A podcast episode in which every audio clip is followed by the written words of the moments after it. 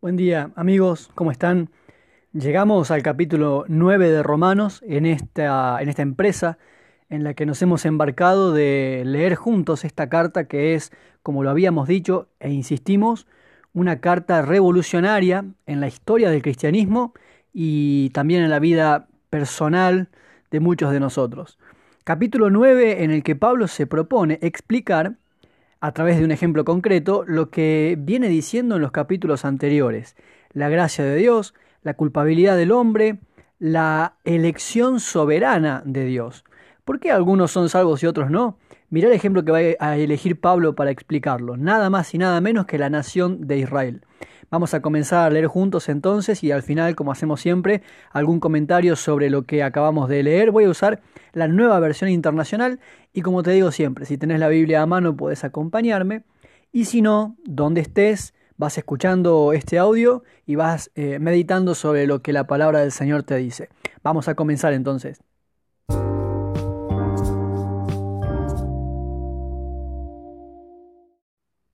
Digo la verdad en Cristo no miento.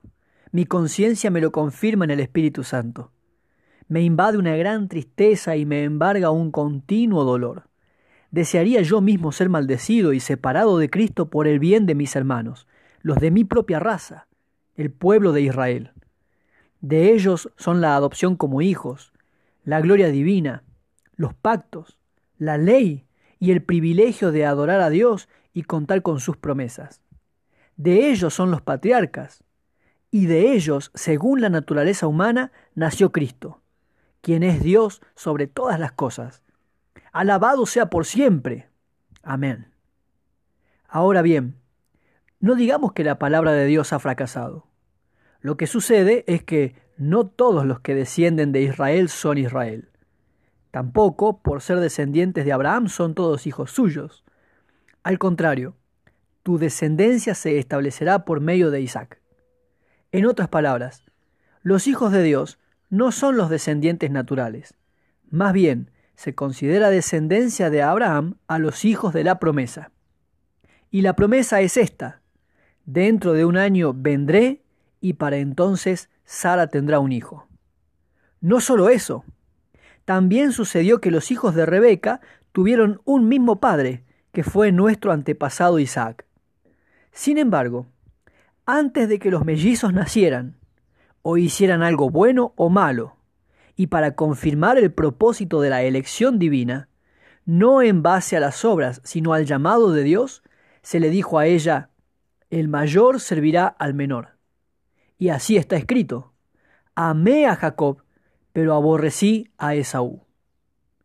¿Qué concluiremos? ¿Acaso es Dios injusto? De ninguna manera. Es un hecho que a Moisés le dice, tendré clemencia de quien yo quiera tenerla, y seré compasivo con quien yo quiera hacerlo. Por lo tanto, la elección no depende del deseo ni del esfuerzo humano, sino de la misericordia de Dios.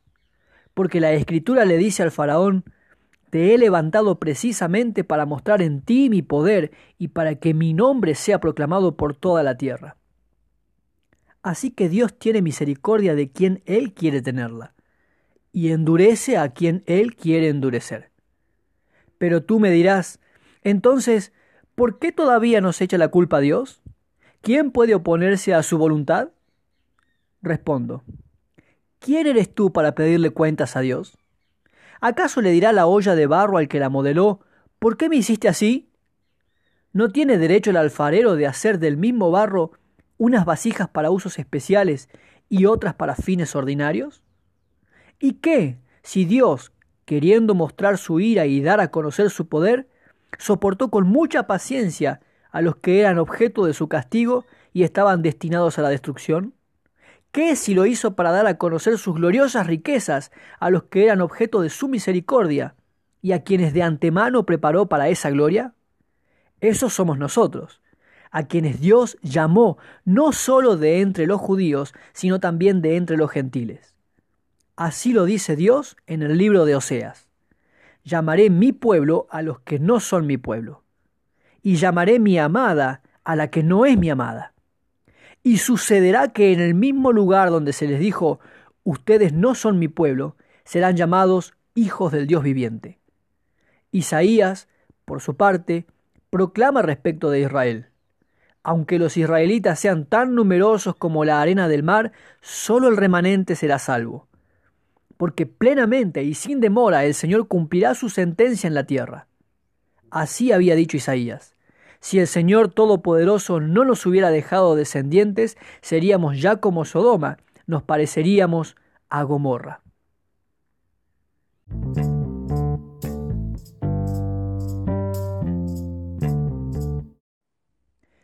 Este, el de la elección soberana de Dios, es uno de los temas más controversiales en historia de la Iglesia y lo sigue siendo el día de hoy. Es uno de los temas más mal interpretados y en consecuencia con mayor frecuencia mal enseñados. Acá hay varias doctrinas que se van uniendo en torno a la elección. Por ejemplo, la presciencia de Dios, que de antemano no solo sabía las cosas, sino que él estaba gestionando todo. La doctrina de la soberanía de Dios. R.C. Sproul hace un ejercicio en una de sus clases de introducción a la teología reformada, en el que él comenta esto. ¿Todos creemos en la soberanía de Dios? Todos los alumnos que están ahí dicen, sí, todos creemos en eso. La siguiente pregunta es, ¿todos creemos que Dios elige soberanamente quién será salvo? Y ahí ya no todos dicen que sí. ¿Cómo es posible que tengamos una fe absoluta en la soberanía o en la presciencia o en la preexistencia, pero no en la elección?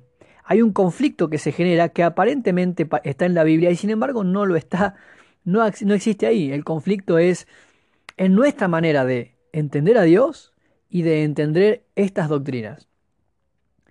Sería un tema que no podríamos abarcar en este episodio y para el que necesitaríamos varios episodios, pero como estamos leyendo solo Romanos, sería bueno que nos detengamos exclusivamente en el capítulo 9.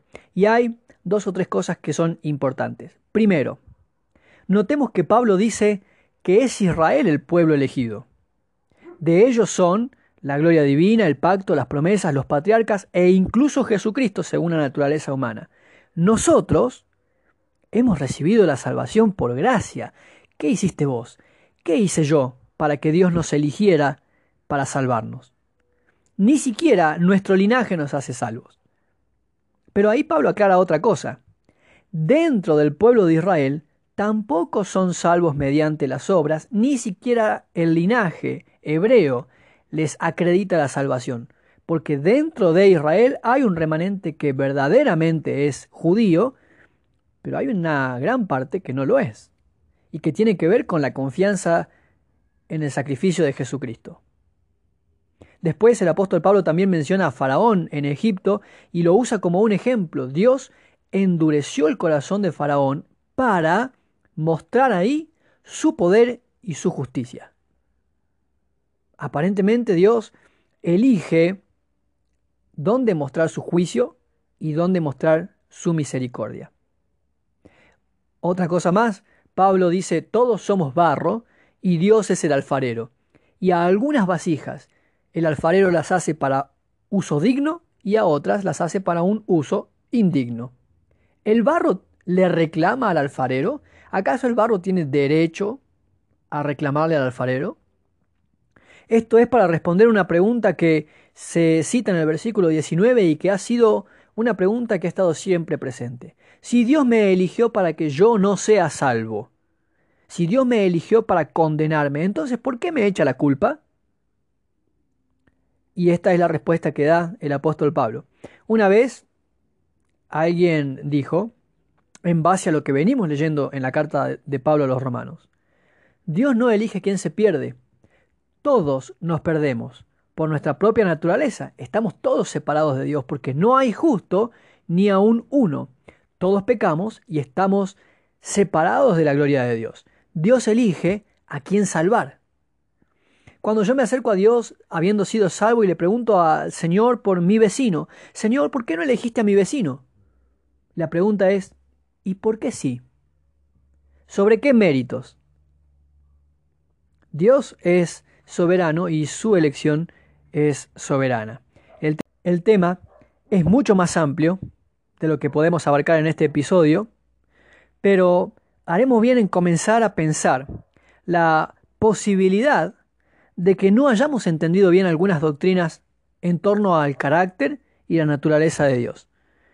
Y leer la carta de Pablo a los romanos nos puede ayudar a descontracturar algunas cosas.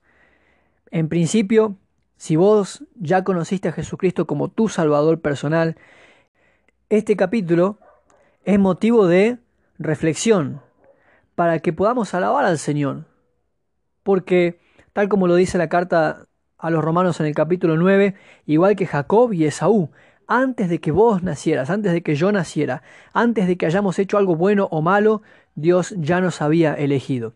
Y cuando Jesús moría en la cruz por nuestros pecados, pensaba en vos, pensaba en todos tus errores pasados, los presentes y los que vas a cometer todavía, y decidió perdonarnos. Gloria sea a nuestro Dios y Padre por medio de nuestro Señor Jesucristo. Espero que puedas seguirnos en este canal que escuches todos los episodios. No solamente estamos leyendo la carta a los romanos, también estamos subiendo distintos temas relacionados con la teología y algunas reflexiones en base a la palabra del Señor, por supuesto. Sería bueno que nos sigas y que nos comentes qué te parece, si te es útil o no, y que nos dejes tus comentarios. También puedes seguirnos en las redes sociales, Facebook e Instagram, y también puedes seguirnos en nuestro blog teologiamil.blogspot.com .com.ar para que podamos eh, crecer juntos en esto que es el conocimiento de la palabra de Dios. Te espero en el próximo episodio. Chau, chau.